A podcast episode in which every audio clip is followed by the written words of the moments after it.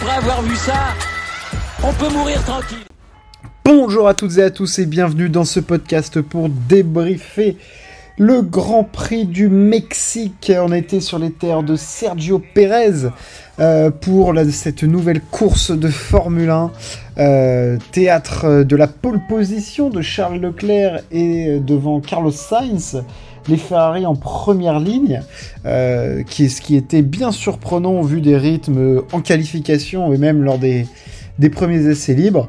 Un Max Verstappen évidemment toujours en embuscade, euh, qui était quand même favori de la course. Euh, une lutte à distance face à Mercedes pour Ferrari.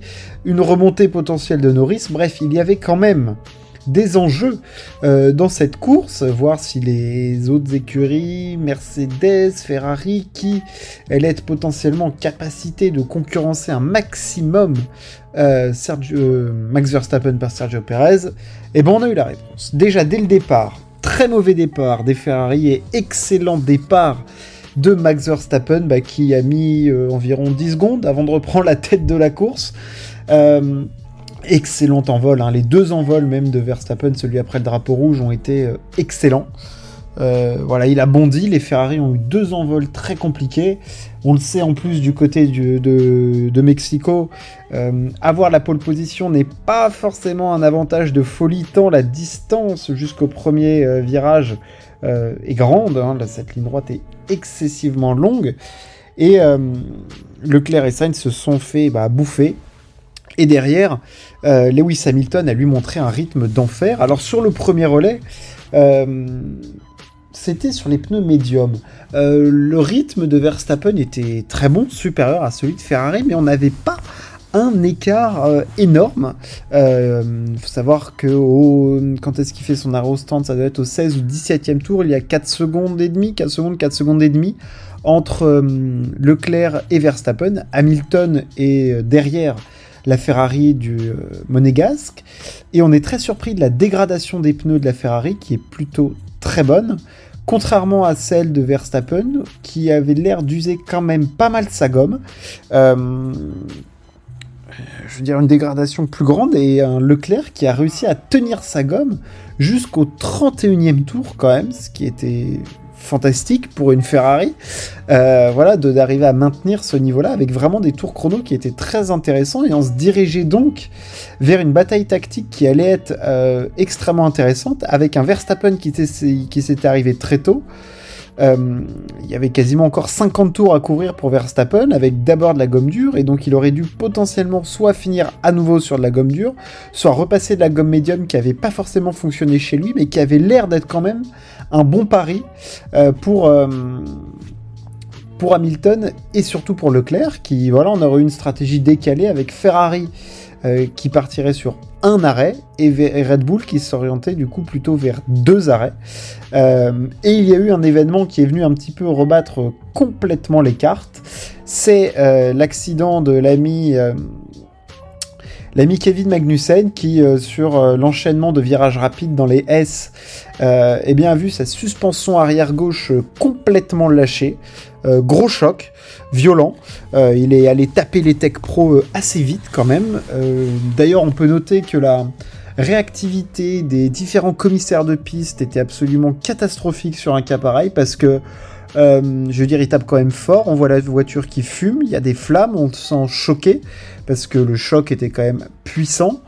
Euh, donc euh, ouais, la non-réaction était assez perturbante, vraiment pas des images qu'on aime voir.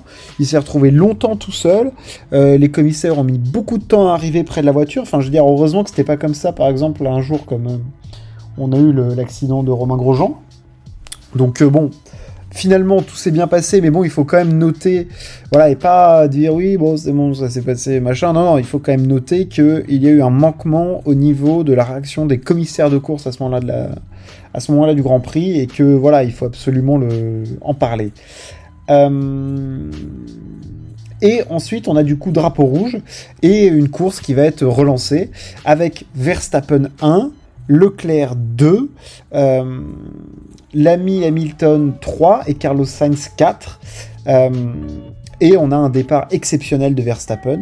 Euh, Hamilton derrière lui tente un pari stratégique de remettre les médiums. Il avait pu s'en débarrasser en s'arrêtant, en faisant son arrêt au stand. Euh, Leclerc, lui, pouvait être un petit peu déçu parce que euh, il y a quand même cette, cette safety car drapeau rouge qui intervient un tour après son arrêt au stand.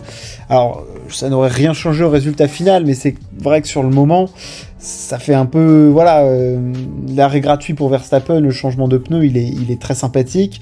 Euh, dès le départ, on sent que Hamilton a un potentiel et un capital pneu assez impressionnant. Euh, les médiums étaient la bonne gomme. Ferrari n'a pas tenté le pari de remettre des médiums alors qu'ils auraient pu, peut-être qu'ils n'en avaient pas assez, j'ai pas pu voir, n'avaient pas assez de médiums en bonne en bonne position, quoi. Enfin, en bonne, euh, voilà, avec euh, pas trop d'usure dessus comme avait, euh, comme avait Mercedes. Et donc, ils sont restés sur leur gomme blanche. Et ça n'a pas du tout fonctionné. Pas de rythme pour Leclerc qui finit à 10 secondes de d'Hamilton. Et Verstappen était lui sur une autre. Sur une autre sphère dans le stint, dans le dernier stint avec la gomme dure, il a été absolument stratosphérique. Euh, Hamilton n'a fait que perdre du temps aussi, il finit à 14 secondes. Je crois que quand il dépasse Leclerc, il était à 2 secondes 5. Donc, euh, pareil, il s'est fait atomiser. Derrière Sainz, euh, il fait 4 courses insipides et je pense que voilà, il l'a dit en interview, une course chiante hein, pour lui, grosso modo. Il s'est fait dépasser au départ et derrière il était un peu dans un no man's land, il était hum, loin des performances de, Leclerc et derrière il n'était pas gêné par la remontée de Norris qui partait vraiment de loin. Russell avait un rythme qui à un moment euh, a été intéressant. Euh, Sainz a défendu très fort sa position. Vraiment, mais à la limite, mais c'était c'était correct. Et Russell, lui, par contre, euh, ce qui est marquant, c'est l'écart de performance qu'on a depuis le début de la saison et là depuis quelques courses c'est vraiment très marquant il se fait vraiment éclater par Hamilton. Hamilton qui revient d'ailleurs à 20 points de Sergio Perez au championnat du monde. 220 euh, points pour Lewis Hamilton seulement 150 pour, euh, pour Russell. Euh, c'est quand même une petite claque. Voilà ça fait ça fait mal. Ça fait mal. La semaine prochaine il sera sur les terres de sa première victoire en Formule 1 au Grand Prix du Brésil c'est clair que euh, ce qu'on a vu l'année dernière euh, de George Russell, on ne le retrouve pas cette saison. Et puis surtout, là en plus, à un tour près, il aurait pu finir septième, parce que Ricardo revenait sur lui. Ça l'aurait quand même foutu un petit peu mal. Déjà qu'il se fasse dépasser par Norris, c'est pas folichon.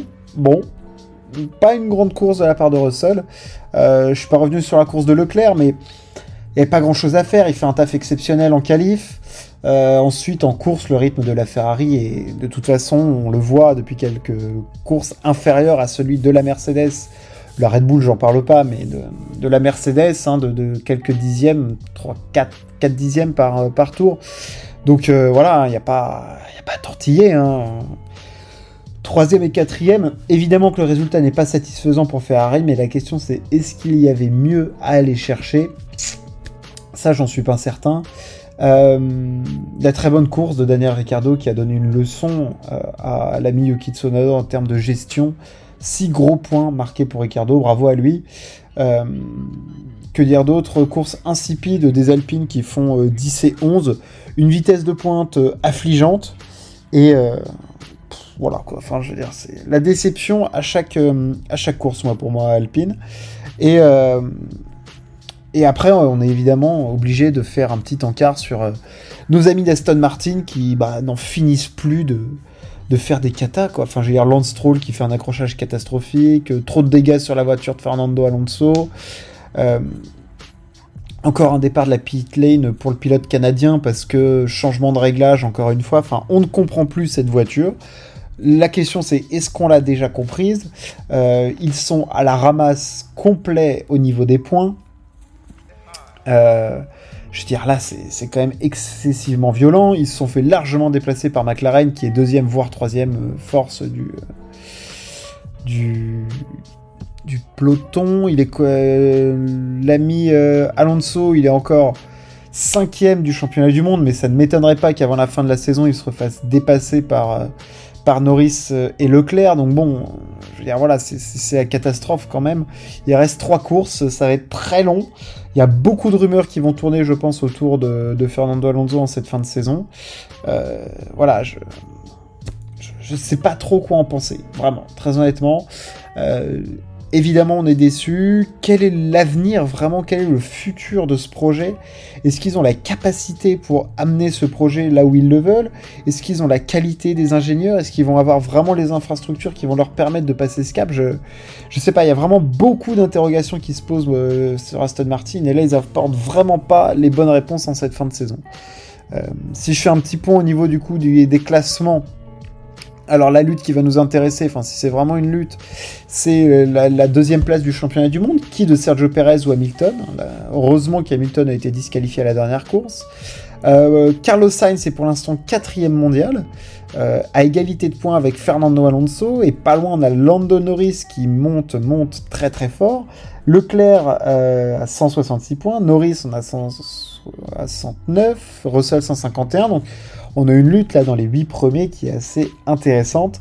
Je pense qu'Alonso, malheureusement pour lui, ça va être très compliqué en cette fin de saison. Et puis après, on a toujours 22 points d'écart entre Mercedes et Ferrari pour euh, la deuxième place au championnat du monde.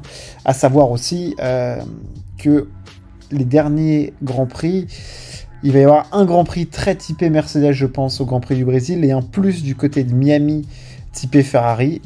Qui va être capable d'exploiter au mieux euh, cela J'ai hâte de voir tout ça.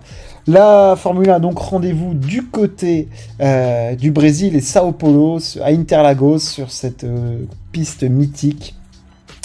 La semaine prochaine sur un format sprint, beaucoup de points donc à distribuer, et puis peut-être une lutte tout en haut entre Mercedes et Red Bull. Merci de m'avoir écouté, c'était encore un plaisir, n'hésitez pas à partager et à vous abonner, on se retrouve très très vite, ciao, à plus